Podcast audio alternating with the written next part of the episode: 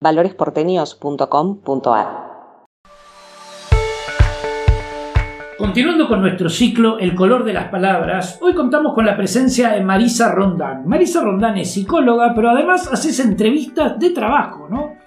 Sí, Mariano. ¿Hace cuánto tiempo? Y ya llevo 20 años, sí, 20 años. 20 años. Eh, que, Ah, que me claro. recibí, sí. Sí, en- estoy, estoy tratando de hacer cálculos, pero sí, porque del 2002 a, la fecha, así que se me pasó todo este tiempo. Me mencionás 2002. Esto Sí. significa que vos has vivido en entrevistas de trabajo los ciclos de la política también. 2002 empezaba un poquito a compaginarse la crisis. de- No, no se compaginaba nada. Era justamente el momento eh, más fuerte de la crisis dejada por el 2001, donde hubo grandes eh, dificultades laborales, Sí, me imagino sí. Un pico, no sé en qué momento eh, pues, podamos decir que el mejor pico que pueda vivir en estos 20 años, y nuevamente estamos cayendo en una situación parecida. ¿Cómo, cómo lo has Sí. vivido? Eh, se, se nota, obviamente, en lo que es el mercado laboral, cómo tiene que adaptarse a, a esas, a nuestras circunstancias. Eh, me tocó estar eh, haciendo las evaluaciones psicológicas en empresas que son las empresas llamadas de consumo masivo, como gaseosas, o hasta ahora- de indumentaria, y, bueno, y la dinámica, las dinámicas son distintas. En el 2002, en estas empresas de consumo masivo, seguían con, esta con, con esto de tomar personal temporario, personal joven, y entonces, bueno, en, ese momento uno sí se encontraba con mucha necesidad de la gente de conseguir el trabajo, mucha ansiedad por, por tener algunos su primer empleo, otros este, habiendo perdido su trabajo, sobre todo en el 2001, por ejemplo, el tema de las aceiteras que cerraban, que esto, que no, que no tenían. Bueno, gente que había perdido su trabajo y estaba buscando por ahí algún puesto de menor relevancia, pero sí encontrar un trabajo. Mencionaste personal temporario. Sí. ¿Por qué decís en esa época? Pero que no existen más de la Sigue misma forma. Ah, existiendo personal temporario. Pero bueno, tenemos, depende del rubro para el que uno, eh, eh, depende del rubro en el que se maneja la empresa, por ejemplo, consumo masivo tiene épocas del año en las que toma más personal que en otras. Y entonces por eso se le dice personal temporario, porque por ahí en el caso de las gaseosas la temporada comienza septiembre, octubre y se extiende hasta febrero en el mejor de los casos, marzo, y ese personal después muchas veces ya deja de tener este deja de tener trabajo, ¿no? Como ah, o sea, pero eso porque tiene una temporalidad Es- real de un ciclo de la de empresa. consumo y Ah. porque es el consumo, ¿no? Época de verano, época de entonces- vos, yo pensé que era algo reservado para, para, ¿cómo se llama? para las cosechas, pero también pero ocurre bueno, también en lo empresario. eh, ocurre exactamente, exactamente. Y en esta experiencia de todos estos años, eh, ¿dónde me podés decir que hubo mayor oferta laboral que vos la hayas vivido? Y dónde, a ver, las crisis son, son obvias, ¿no? Sí. Me imagino que me estás hablando del 2002. Claro, es que eh, una vez que salimos de, de esa época de 2002, 2003, de, de esa transición, fue eh, sostenido eh, el- el- lo, lo que era el ingreso de personal en distintas áreas, empezó a moverse esto hasta em, 2011, 2012 más o menos. Eh, estoy tratando de, de- de ajustarme bien. Ahí volvió a caer Ah, lo o que sea. era la contratación. Empezó a quedar nada más que en puestos de, de estas características, más temporal, eh, eh, exigidos más por, por- por la necesidad de la venta del momento y no tanto puesto que iba a quedar como gerenciales, como responsables, supervisores, que son que eran que eran más para eh, eh, son puestos más para quedar en el tiempo. Sí, claro. Entonces, en, en los momentos en que la situación económica es más acuciante, digamos, hay puestos que se mantiene lo que está, se mantiene el status quo, no hay mucho movimiento, no hay tanto ingreso.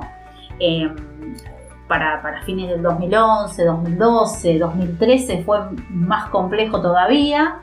Ahí empezó a decaer y también veíamos lo que yo te comentaba antes, esto de que empezaban a cerrar empresas y venía gente cada uno con su relato, con, con, los cierres que hubo, el cierre de las importaciones allá por el 2012, 2013 creo que era, y que generaba eh, que bueno, que hubiera personal con determinadas calificaciones que se quedaba sin, sin muy, muy calificado. Claro, claro, Y técnicos, gente de, fábricas, de empresas, de industrias que quedaban sin trabajo. Vos entrevistás todo tipo de perfiles.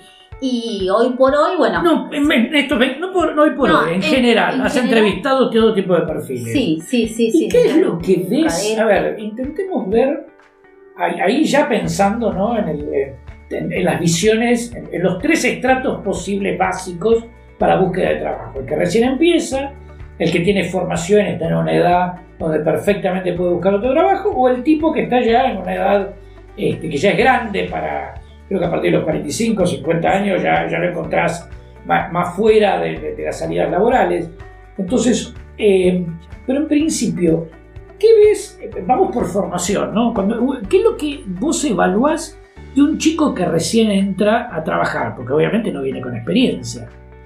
Claro, no viene con experiencia, pero hay una cuestión que se evalúa desde siempre que tiene que ver con la actitud, con la dinámica, con, con esto que tiene que ver con la voluntad de responder, el respeto a la hora de manejarse y eh, lo que te transmite la persona al eh, responder a lo que vos le requerís, a lo que vos le vas solicitando durante la entrevista, desde que te cuente cosas hasta que haga un dibujo. Uno lo pone en distintas situaciones como si fuera un laboratorio y ahí la persona responde. Y dame un, dame un tip de algo que para vos es eh, eh, una, un, axioma, ¿me entendés? Algo que vos intentás del otro a ver cómo reacciona. ¿Te, pasa eso? Claro, o sea, eh, por ejemplo, lo que nos pasa ahora, que, tiene que ver con esta, con esta nueva, nueva forma de tomar entrevistas a través de, ah, la pantalla y el Zoom, es que nosotros antes le dábamos el material, es decir, una hoja para hacer un dibujo, y ahora, y un lápiz. Y ahora la persona tiene que procurarse esos materiales para poder hacer la entrevista. Gente que no lo tenga preparado que sabiendo que tiene que tener la hojita, aunque sea reciclada, y su lápiz, llegue a la entrevista, llega el momento y no tiene la hoja, no tiene el lápiz. Perdón, a mí se me ocurriría tener una hoja de lápiz si tengo una entrevista por Zoom. Pero... Eh, ¿Por qué tendría? Ah, porque yo le solicito, yo, le, yo eh, cuando generamos la entrevista, le digo con qué necesito que, le, qué elemento necesito que Ah, bueno, ah, ¿no? vos lo anticipás. Yo le anticipo, le pido, le doy Que le tomás un test de Roya o de, También, de, estáltico vixomotor. También, el verde, el Roya. Ah, por eso, claro. Entonces, para, para hacer las actividades eh, en el consultorio era su disposición, desde el saludo a cómo se sentó, a eh, personas que dicen, ah, no, a mí esto no me gusta hacer, no lo quiero hacer. O sea, un chico de 18, 19, 20, 22, 25 años, que cuando uno le dice, bueno, hay que hacer determinada tarea, ya te dice que no le gusta o que no lo quiere hacer, ya te está sentando un precedente, ya te está diciendo, bueno, ¿cómo, cómo se va a comportar con su jefe. Bueno, pero a veces puede ser positivo. Eh, o, no, no, yo, o siempre lo veo negativo. Por ejemplo, yo te digo una experiencia personal, como era yo. Ni loco yo voy a limpiar. Por ejemplo, nunca, nunca trabajé en un comercio, ¿no? Pero por ejemplo, yo cuando entraba, este, y vos si tuvieras que pasar una escoba acá, ni loco, de ninguna manera. Y, yo, y hasta el día de hoy seguiría diciendo lo mismo. Claro, pero bueno, a ver, pero está bien uno poder posicionarse eh, y mostrar qué es lo que uno quiere, a dónde quiere llegar. Por eso uno también le pregunta sus expectativas, cómo se maneja, pero todo dentro de una base de respeto, de que la persona tenga clara que seguramente tenga una autoridad o tenga pares con quienes acordar porque va a entrar en un ámbito de trabajo. Entonces situarnos en que es una entrevista para conseguir un trabajo y eso es un tip importante, decir, bueno, es una entrevista para conseguir un trabajo. El, psicotécnico es un paso más para lograr esto. ¿Y cómo lográs cuando vos tenés un puesto, 4.000 personas para ese puesto, digo 4.000 porque pueden ser más, ¿no? 4.000 personas para ese puesto, de las cuales por lo menos 400 califican perfectamente. Bueno, pero ahí vos lo que, lo que se tiene y eh, no, es, no es la tarea que, claro, no es la, no es la tarea igual que, que llevo yo adelante, sino que a mí me llega lo último de lo último, digamos, los seleccionados. Eso, eso lleva toda una Ah, tarea previa de claro. estudio de eh, currículum, de Entiendo, entrevistas claro. con sus superiores, con quién va a trabajar con la persona, con parte del equipo, con gente de recursos humanos, que hace todo ese filtro previo. Y a mí me llega o un candidato o dos o tres candidatos para esa posición y uno va viendo cuál es el estilo de cada uno. Y entonces te pregunto ahora al revés. Personas mucho, mucho más formadas, a lo mejor con experiencias gerenciales, inclusive ejecutivas. ¿Qué buscas en ellos? Porque en general son tipos, tipo digo en términos generales, Sí, hombres, sí, hombres sí. mujeres, ¿no? ¿Qué ocurre con esas personas que tienen mucha formación? O sea, ya, no vas a, a la búsqueda de la voluntad. Y obviamente estoy hablando en casos en que no tenés una persona para filtrarlo, sino que te mandaron dos o tres personas que dan el perfil perfectamente. ¿Qué ves en una persona muy formada técnicamente? Claro, lo que uno eh, busca siempre es su capacidad, sobre todo cuando son posiciones eh, de, de nivel más jerárquico, es ver su capacidad de liderazgo en cuanto a incluir a los otros, en cuanto a poder trabajar en equipo. Entonces se busca que tenga determinadas características que le permitan que trabaje en una empresa, porque hay gente que tiene mucha capacidad, muchos títulos y son más difíciles de eh, incluir en un equipo de trabajo. Siempre estamos pensando Y eso lográs en detectarlo. función de un equipo de trabajo. Y las técnicas lo que nos, nos permiten, Goya y las, y las demás técnicas, es ver un poco cómo responde ante alguien que le solicita algo, que puede ser su empleado, que puede ser parte de su equipo o que puede ser un, un presidente de una empresa, alguien de mayor jerarquía que él. Al que, aunque él tenga todo este conocimiento y todo este bagaje, va a tener que aprender a responder y tener recursos para responder o para lidiar o para negociar. Y eso es a través de las técnicas, de la entrevista y todo, que uno empieza a tener ese perfil de cuánto más flexible es o cuánto más se planta y dice, bueno, yo no. Y entonces ahí vemos si es viable que una persona que, que no acceda a determinadas cosas o que acceda mucho o que acceda poco, digamos, qué es lo que busca la empresa en sí y qué es lo que necesita. Entiendo. Entonces se piensa en función de esa, esa- esas herramientas que trae la persona. Yo sé que seguramente muchos lo, lo saben, pero ¿qué buscas en el vendedor? Bueno, el Vender es, es un test que básicamente eh, evalúa lo que es la coordinación visual y motriz. Entonces, eh, hay, hay distintas circunstancias que hace que no coordinemos demasiado bien. Y eso es lo que se estudia, está estandarizado eso. Entonces hay, hay algún tipo de patología como puede ser el alcoholismo que puede visualizarse a través del dibujo, Ajá. como lo Ah, hace, que se puede detectar, epilepsia. Hay distintas cuestiones que de acuerdo a esa disposición y de acuerdo a lo que nos salga en las otras técnicas podemos decir, bueno, está esto.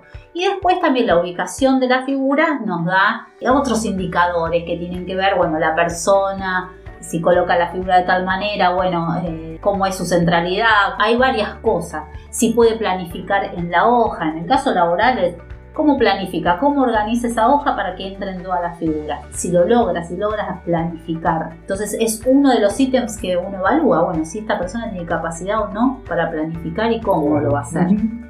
¿Y cómo diferencias un caso patológico de alguien que no tiene idea para dibujar? Una novia mía era estudiante de psicología cuando, y eh, yo le preparé las tarjetitas para el vender para uno de sus exámenes. Ah, Por lo tanto, tenía clarísimo cómo es un vender y medianamente qué es lo que hay que respetar. Pero aunque lo intente, no me van a salir los puntitos alineados. ¿Cómo diferencias un chiflado de un mal dibujante? me pasó a mí para el examen de, el examen de manejo. Yo hacía más de 10 años que tomaba el vender y haciéndolo no me salía perfecto. Y es el día de hoy que yo tengo problemas para coordinar el estacionamiento. Por eso. Entonces, bueno, uno se encuentra con eso. Porque dentro de todo lo, lo que dibuja la persona, nosotros tenemos rangos de normalidad.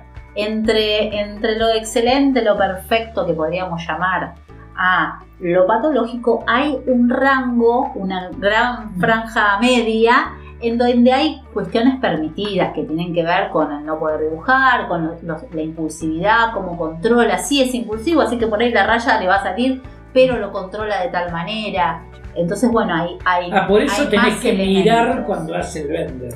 Uno mira, o sea, no le podría dejar solo hacer lo que haga vuelvo. Eh, se deja. ¿Ah, sí? Se deja, porque si bien es importante en todas las instancias esta posibilidad de observarlo, también ahora con, el Zoom nos tuvimos que ayornar y hay cosas que no se pueden ver, vemos, tratamos de ver por otro lado. Entonces eh, hay elementos que nos lo da y otros que no uno sí puede ver según el trazo que hace, si es entrecortado, si, es más ondulado, si tiene, si lo bosqueja, digamos. Hay distintos indicadores y no es lo único porque no tomamos solamente el vende. Entonces, para encontrar algún rasgo que nos llame la atención, se tiene que ir dando a través de todo lo que es la entrevista y en las distintas técnicas. Si no, bueno, sí, podemos ver alguna cuestión, pero si no sigue apareciendo, por ahí es más un elemento de la circunstancia de que la persona no puede realizar demasiado bien esto, pero después